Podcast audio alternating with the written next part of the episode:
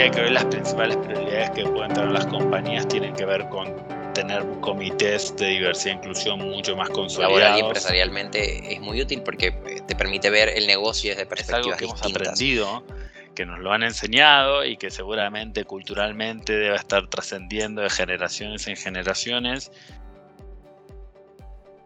Bienvenidos al tercer episodio de Page Talks en Podcast. Como saben, la iniciativa de Page Group para llevar el diálogo sobre el mercado laboral, la empleabilidad y la gestión del talento humano a una plataforma distinta.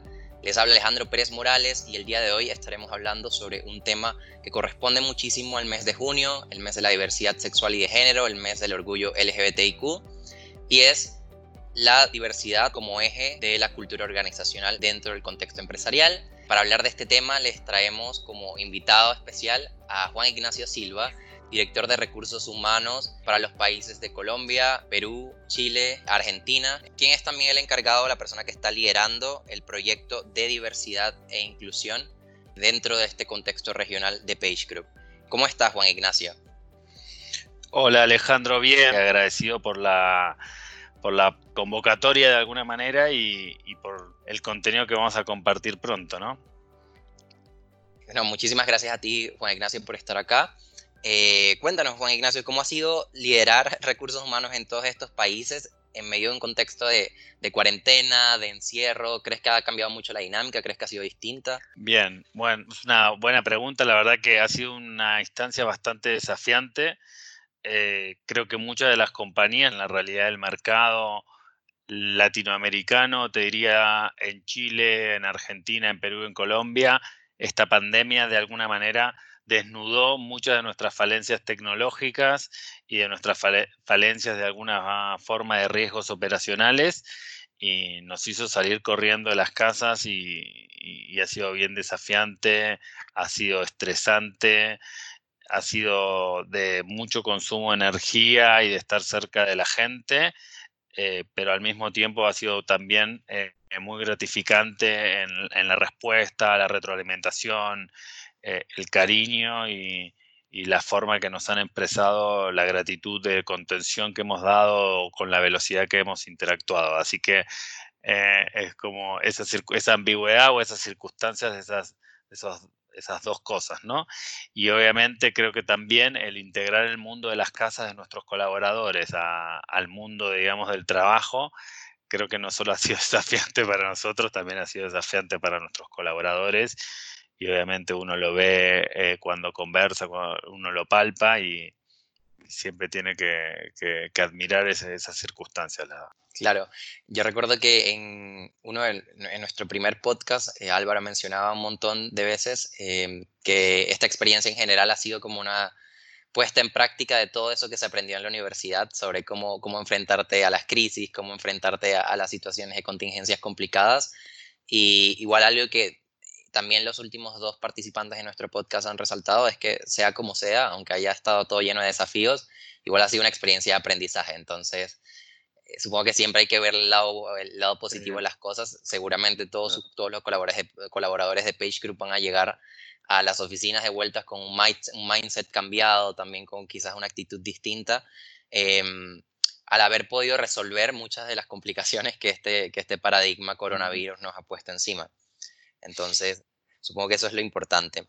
Exacto. Eh, y para continuar hablando sobre eh, temas importantes y nuestro tema principal del podcast de hoy, que es la diversidad y la inclusión eh, como eje o como pilar dentro de la cultura organizacional de las empresas, quisiera que me hablaras un poco sobre lo que ha sido tu experiencia dentro de Page Group en torno a este tema y en torno a liderar las iniciativas sobre este tema. ¿Cómo, cómo has podido llevar esto? ¿Qué aprendizajes has obtenido hasta ahora de liderar el proyecto de diversidad e inclusión en Page Group?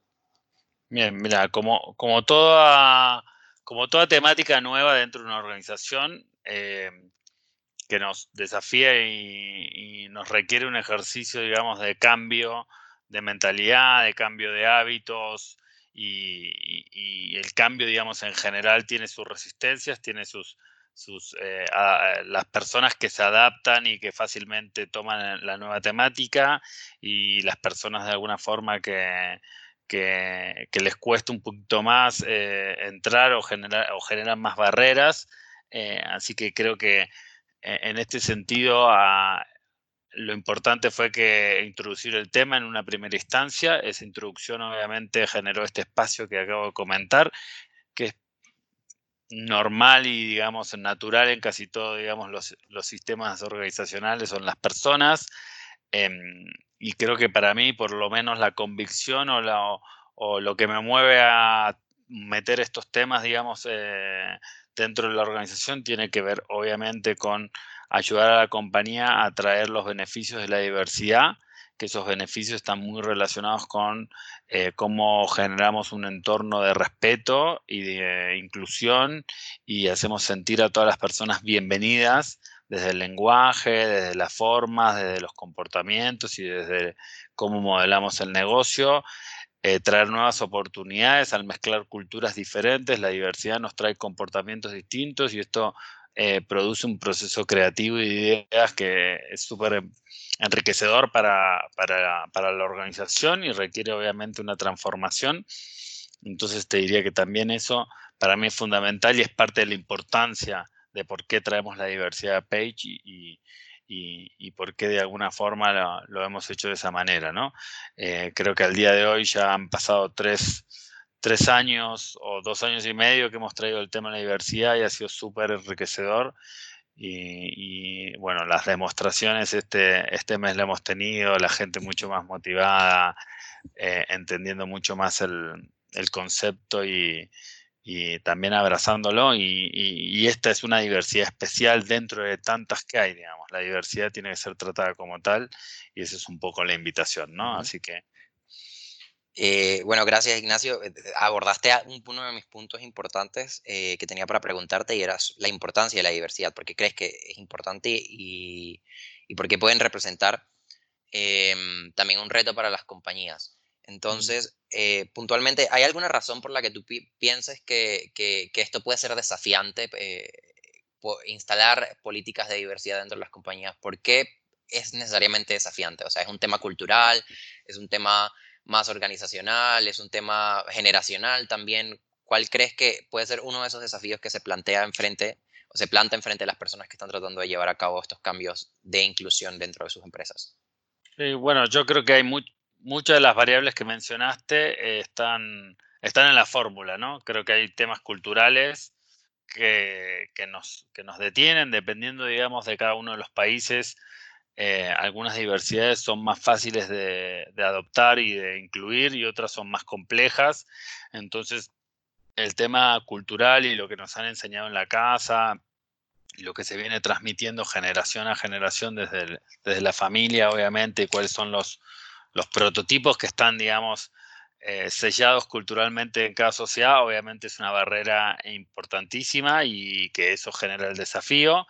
También, digamos, organizacionalmente, el tipo de personas que hemos reclutado o el tipo de, ejercicio, digamos, de, de, liderazgo que hemos tenido tradicionalmente desde la, desde la compañía, digamos, en nuestro microentorno también genera que algunas diversidades eh, no hayan sido tan eh, incluidas en el pasado y obviamente nos haya impactado en la rotación que hemos tenido o en la pérdida de talento en la organización.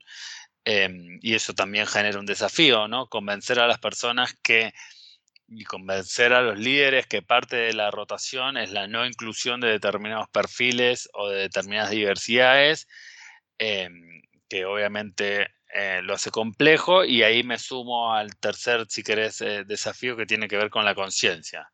Nosotros en nuestro, nuestro prototipo, en nuestro paquete cultural personal, nos meten un chip en nuestra organización, nos meten otro chip y finalmente esos dos chips conversan y nos llenan de creencias y nos llenan, digamos, de estereotipos y nos llenan de pensamientos eh, que uno tiene que estar dispuesto a desaprenderlo para poder, digamos, tomar un estado de conciencia diferente y ver que en ese nuevo estado de conciencia, en esa nueva normalidad, hablando de, del coronavirus, tenemos que mirar las cosas de un lado distinto y, traer esa, diversidad y hacerla que aporte, incluirla, eh, que tenga voz, que tenga brillo, que se pueda desempeñar y todo eso obviamente te saca de tu zona de confort y te genera un desafío, ¿no? Claro. Y un elemento esencial o algo bastante importante de lo que mencionabas es las diferentes diversidades. Es importante acotar que pese a que estamos grabando este podcast en junio, el mes del orgullo LGBTIQ, el mes de la, de la diversidad sexual y de género, este no es el único tipo de diversidad. Eh, que existe y tampoco es el único tipo de diversidad al que deberían apuntar las empresas. Entonces, no sé si podrías hablarnos un poco sobre cuáles son esas otras diversidades que son sumamente relevantes también para el empresariado actualmente.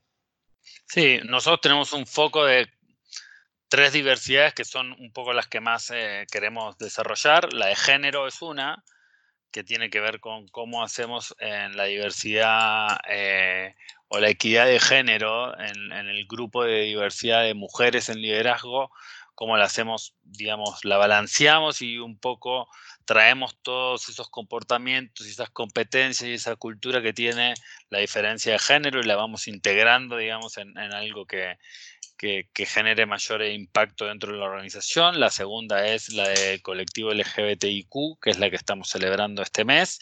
Después tenemos una tercera diversidad que tiene que ver con la edad y cómo interactúan las generaciones. Tenemos millennial, tenemos generación X, tenemos baby boomers y pronto tenemos, tendremos los centennials y, y veremos qué más. Eh, y esa integración generacional obviamente marca hay muchas marcas, digamos, de creencias que tienen que ver con, por ejemplo, el acceso a la tecnología, genera una brecha de pensamiento y de cómo miramos las cosas terrible. Para un baby boomer debe ser terrible conectarse, digamos, desde la tecnología o lo debe sentir mucho más frío que lo que lo sentirá un millennial que lo tiene mucho más naturalizado. Entonces, ¿cómo integras todos esos pensamientos para que esos juicios no nos separen, sino que nos unan?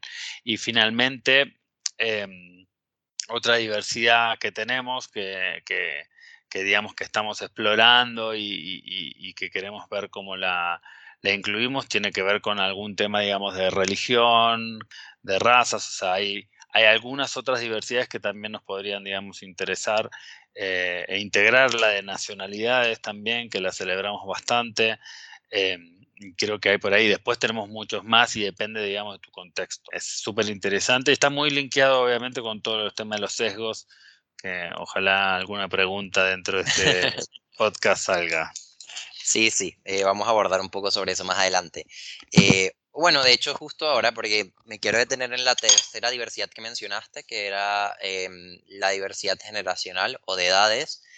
Em, precisamente porque, al menos desde mi perspectiva, quizás no, no tan informada, em, uno de los que probablemente serían los desafíos más importantes en torno a hacer cambios para hacer una empresa mucho más inclusiva y más diversa, es precisamente cómo trabajar con esos colaboradores o con esos empleados o con esos trabajadores que quizás tienen son de generaciones anteriores, son baby boomers o que, son, que tienen un perfil mucho más conservador frente a todas estas nuevas eh, formas de diversidad que al fin y al cabo son un cambio de paradigma total. ¿Cómo haces que esas personas sean mucho más abiertas de mente y mucho más receptivas a estas nuevas mm. formas de diversidad?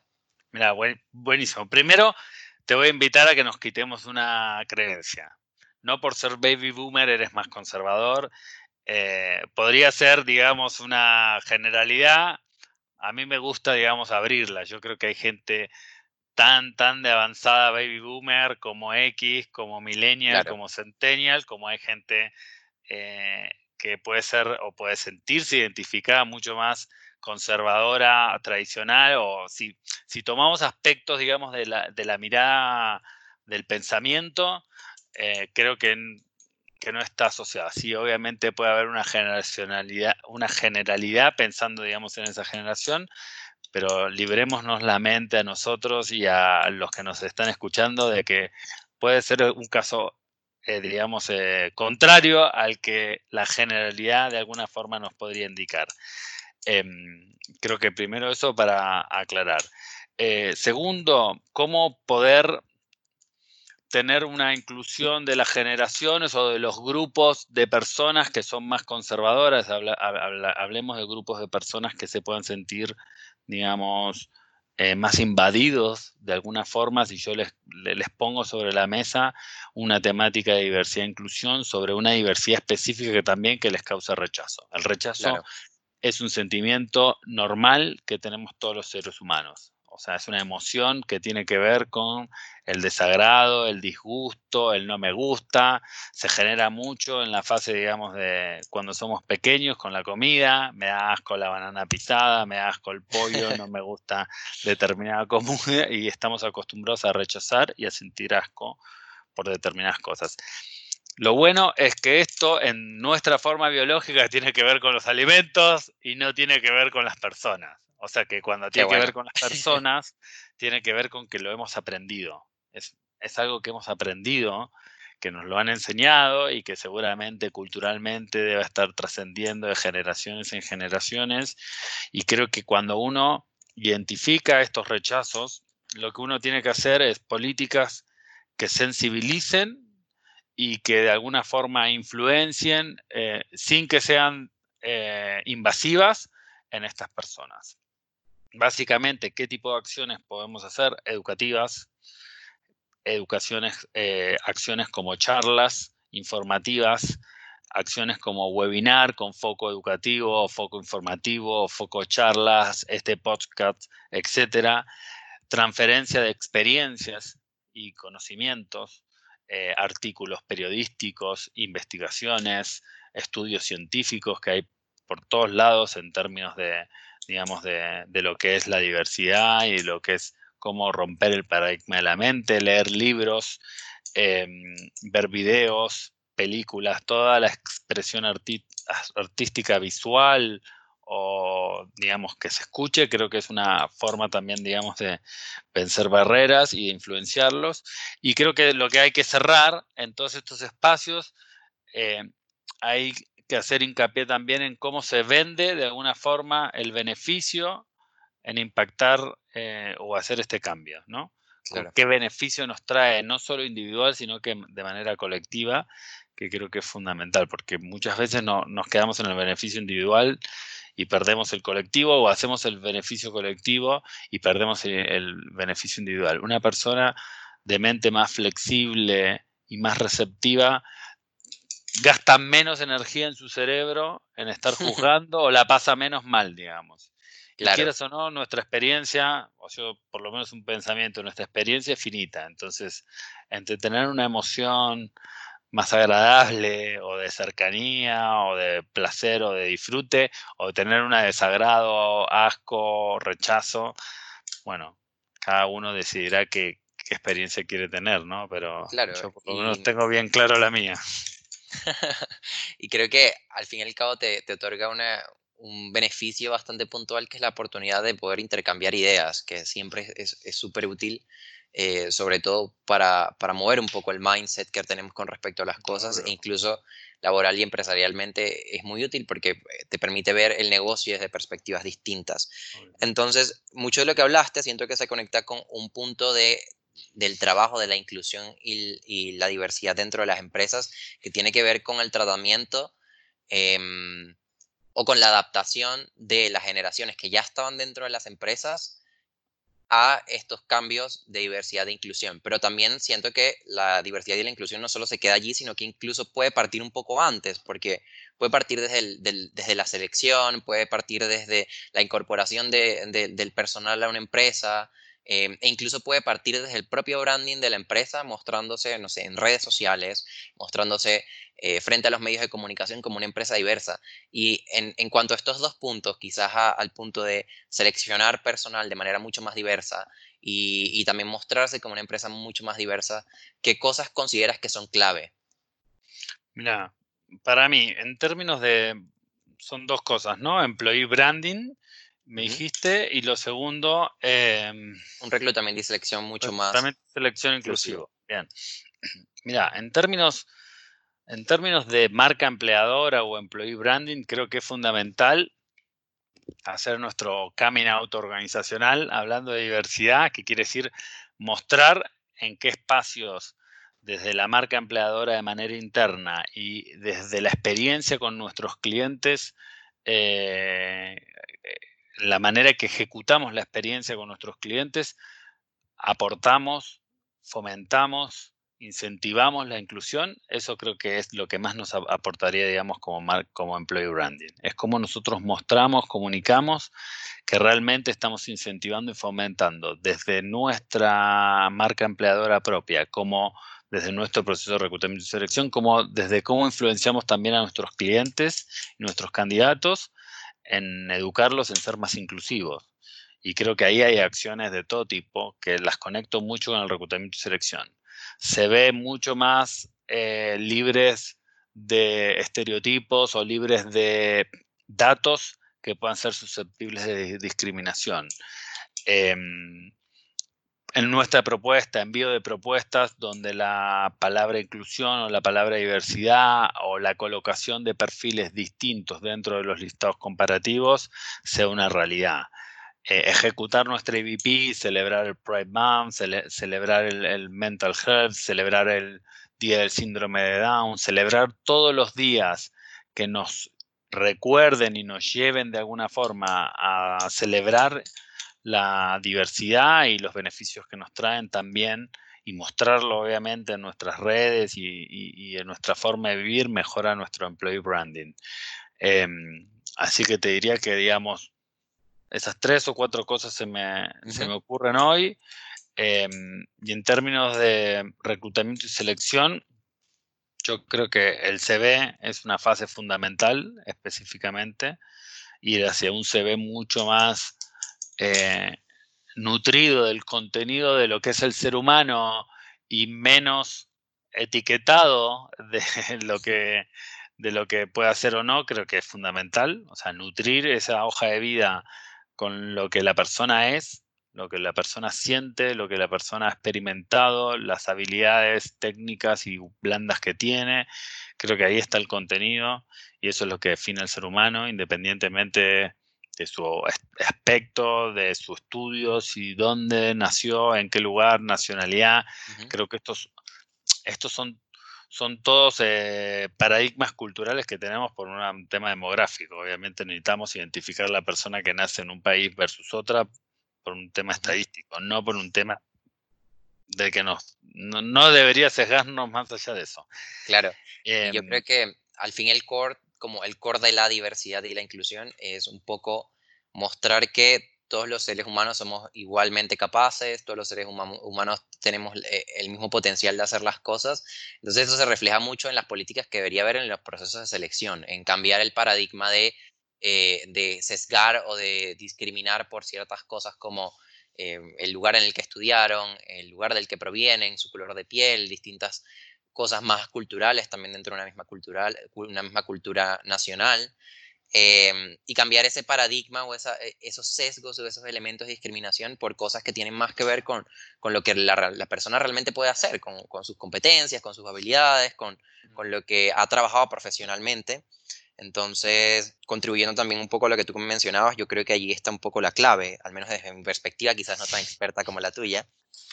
Estamos, estamos abiertos a escuchar todas las, todas, todas las ideas eh, de alguna manera pueden ser inclusive, Ale, más novedosas de lo que uno piensa. Y a veces uno se sorprendería. Habría que preguntarle, digamos, a los niños de 6, 7 años qué datos creen que sea relevante incluir en un CV. Seguramente estén mucho más libres de pensamiento que nosotros. Y eso para mí es fundamental le cambian la forma de pensar a todos los expertos en recursos humanos, a todos los expertos en, la temática de reclutamiento y selección.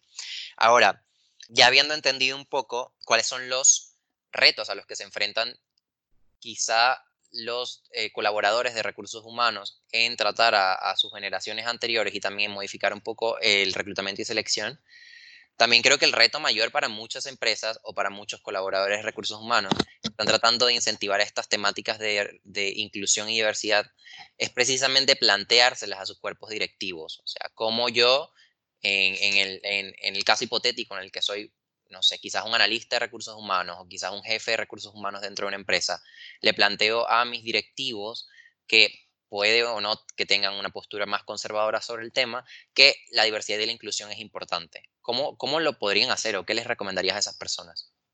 Bien. Primero, lo, bueno, ya hablamos un poquito de la parte de educación, charlas, webinar, experiencias, influenciarlos. Creo que esa es como una parte inicial en términos, digamos, de qué espacios que ya son tradicionales, si se puede decir. Lo que le cambiamos es la temática y en ese cambio de temática la persona se siente relativamente cómoda con el formato, pero se siente incómoda con el contenido. Entonces es como un, half and a half, es un win and win. Te voy a poner un tema que te puede incomodar, pero en un formato que te es eh, de alguna manera em, conocido, donde vos te sientas cómodo. El siguiente eh, paso para darle un estatus a la, digamos, o mejorar, digamos, la diversidad en términos de cómo convencer a, los líderes es ya darle formatos que sean distintos, con contenido todavía más profundo del contenido que empezaste. Por ejemplo, el pre-math es un formato distinto. ¿Por qué? Porque parte de la celebración es eh, salir a la calle a marchar con banderas coloridas, con música, eh, donde puede ir la familia, donde dentro, digamos, de esa celebración hay lugares más familiares, hay lugares más para adolescentes o más para gente grande, o sea, hay un nivel de inclusión y de respeto distinto, que es un formato que, por ejemplo, una persona que no, el, no le es familiar eso, le puede generar, digamos, rechazo. Eh, rechazo o distancia. Entonces, ¿cómo incluís en esos nuevos formatos a las personas que podríamos llamar aliados? Y también ya ponerles un nombre como aliados, que es lo que se hace, por ejemplo, en, en, en casi todos los colectivos de diversidad. Cuando la persona no pertenece a la diversidad, pero es una aliada de la diversidad, por ejemplo, alguien puede ser aliado de la lucha contra el síndrome de Down porque tiene un sobrino, tiene un amigo con un hijo o alguien, pero sin embargo no está metido, digamos, dentro de la diversidad o no convive con esa diversidad o con las dificultades que eso puede generar, ¿no? Em, creo que también eso es fundamental, cambiar, ir cambiando las formas de, de celebración o de vivencia de la diversidad ir cambiándole o ponerles un nombre que les sea suficientemente familiar, pero que no los eh, de alguna forma los haga sentirse tan involucrados como para que se vayan un poquito para atrás. Y después creo que cambiándole las formas y entregándoles más contenidos y dándoles un nombre eh, que les pueda hacer, hacer más sentido sin que sean parte 100% de esa diversidad, creo que derriba muchas barreras, o por lo menos la experiencia lo que nos ha demostrado o lo que aprendemos de organizaciones que están más avanzadas en términos de, diversidad e inclusión es que estas dos, dos, dos, acciones o dos formas, si se quiere decir, de, de, ir incluyendo a la gente que tiene más barreras en la diversidad, lo hacen como más amigable, ¿no? Más suave, más smooth, para que no sea tan drástico. Y es bien interesante eh, eso que mencionaste sobre el término aliado, porque al menos desde mi perspectiva nunca lo había visto así, como que aquellos colaboradores en una empresa que quizás no forman parte del colectivo, también terminan siendo aliados y que eso también puede tener un peso en la manera en la que bajas cualquier campaña o cualquier iniciativa de, inclusión y, equidad y diversidad. Me parece súper relevante, no sé si necesariamente esa palabra, pero como también darles un lugar a las personas que no se consideran como parte del, del colectivo en todo el proceso de precisamente incluir al colectivo dentro del entorno empresarial. El aliado es como una amalgama. Yo, me gusta pensarlo como el chicle que une las partes, ¿no? Es la amalgama y es una... En, en, todos los extremos siempre tenés a alguien en el medio. Ese es tu aliado. En cualquier cosa, ese es tu aliado. Ese es el que está de alguna forma uniendo puentes, digamos que es el puente entre, entre dos, lugares, ¿no? Entre un espacio y otro hay un puente, siempre hay un puente. Y el aliado es, es fundamental. Es fundamental que, se involucre, que tenga un nombre, un título, un espacio, que se sienta cómodo, que sea incluido también como aliado. El aliado es, es, clave en ese sentido, ¿no? Claro, la inclusión tiene como muchos niveles de inclusión, tienes que, se tiene que incluir no solo al colectivo eh, quizás que históricamente ha sido marginalizado, eh, discriminado, sino que también a las personas a las que se está eh, tratando de cambiarse, cambiarles un mindset o tratar, tratando de hacerlos ver las cosas de una perspectiva mucho más inclusiva. Entonces, y ya para dar cierre a la sesión, Juan Ignacio, tengo un par de preguntas más. Era, ¿cuál consideras que es el estatus actual que tienen las empresas en Chile con respecto al tema de la diversidad e inclusión? O sea, ¿consideras que estamos avanzados como país? ¿Consideras que estamos eh, lejos de estar avanzados? ¿En qué estatus crees que estamos? Y em, en torno a esto, ¿cuál consideras que deberían ser las prioridades hacia las que deberíamos ir avanzando? Mira, eh, en términos de estatus, creo que creo que es un estatus bonito. Chile está viviendo un momento súper eh, de ebullición, de, fraternidad, de, incorporar este tema. O sea, es un buen momento, no es el, no es el, el momento, digamos, más evolucionado. Efectivamente, tengo nueve años solo en Chile con lo cual no tengo la historia, digamos, más atrás, pero sí, obviamente, por lo que he conversado con otros colegas profesionales, eh, lo que se ha evolucionado en términos de diversidad e inclusión en Chile ha sido eh, espectacular. Entonces te diría que el estatus actual es de ebullición, de crecimiento, de expansión, de, de ganas de hacer cosas, de, de construir, de, de, gestionar y creo que tiene una mirada muy,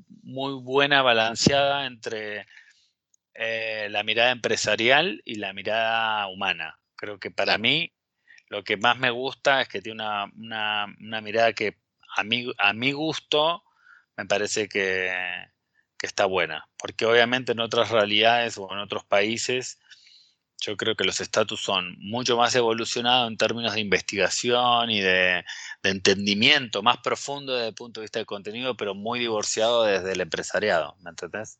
Eh, y creo que por lo menos en Chile diría que ese es el espacio. Hay un grupo de gente liderando por lo menos las principales fundaciones que tiene una mentalidad muy empresarial eh, una mentalidad muy, muy ligada a, con un networking muy potente a instituciones parecidas en Estados Unidos, em, que creo que de ahí chupan toda esta mirada empresarial y muy ligada también, digamos, a ciertas cosas de Europa y tomando algunos, algunas pinceladas de, algunas, de algunos pensamientos o fundaciones en Latinoamérica. Pero te diría que ese es el estatus actual y, y está súper bueno, la verdad. Está súper bueno porque es divertido, pero también, digamos, eh, eh, es serio, es, eh, profesional, es profesional digamos, tiene un buen matrimonio con el empresariado y para mí es, la clave de que siga siendo exitoso y que siga siendo, digamos, que siga creciendo de alguna manera. En términos de prioridades, te diría que hoy las principales prioridades que pueden tener las compañías tienen que ver con tener comités de diversidad e inclusión mucho más consolidados, em, que traigan agendas a los boards de cada compañía o a las juntas ejecutivas de cada compañía con temáticas eh, y con temas que impacten en la cultura, pero que impacten también en la marca de la empresa, que impacten también en la experiencia de los clientes, o sea, que tenga una mirada súper eh, transversal, digamos, en ese sentido. Em, creo que también como prioridad los protocolos de transición de género, las microdiversidades dentro de la diversidad, puede ser de los trans, de, los drag, digamos, todas las micro o las microdiversidades que hay dentro de una diversidad, empezar a atacar todos eh, espacios, y hacerlos inclusives, incluidos, digamos, sentirlos incluidos y ponerlos dentro del sistema, también creo que ahora viene un desafío súper potente. Eh, integrar la temática con la agenda de la empresa, eh, creo que también, digamos, es, es relevante. Creo que por ahí va. ¿no? Comités, protocolos de transiciones de género, protocolos para incluir las micro o las subdiversidades, Em, tener una agenda planteada con una temática mucho más potente y obviamente creo que prioridad seguir celebrando. Cuando uno celebra y festeja y reconoce que esto se incluye y se mejora, creo que es fundamental las celebraciones, creo que es parte de lo que le da la frutilla del postre al trabajo realizado, ¿no? Perfecto. Entonces, ya saben, a todas las personas que forman parte del colectivo eh, LGBTIQ a celebrar, que, es un mes para tener orgullo, y también a las personas que se consideran aliados, también es un buen momento para celebrar. Creo que fuiste súper, súper claro en, en todos los puntos, los últimos puntos que comentaste, Juan Ignacio. De verdad, muchísimas gracias por acompañarnos el día de hoy. Eh, y espero que toda esta información sea especialmente útil para todas esas personas que a lo mejor están planteándose desde sus empresas iniciar proyectos de inclusión y diversidad em, y quizás todavía se encuentran como en esa, parte, en esa fase de evaluar hacia qué proceder, en qué enfocarse, porque creo que este, este podcast fue súper instructivo precisamente para eso. Muchísimas gracias Juan Ignacio por estar acá. Gracias Ale a vos, gracias a todos los que nos escuchen eh, y gracias obviamente por la iniciativa y por invitarme a participar. Y ya con esto damos cierres al tercer episodio de Page Talks en Podcast. Eh, espero que todas las personas que hayan llegado hasta este punto eh, puedan sacar al máximo provecho toda la información que Juan Ignacio nos dio y los esperamos en la siguiente edición de nuestro podcast que idealmente empezará a salir de manera semanal a partir de la siguiente semana. Muchísimas gracias a todos y nos vemos en la siguiente ocasión.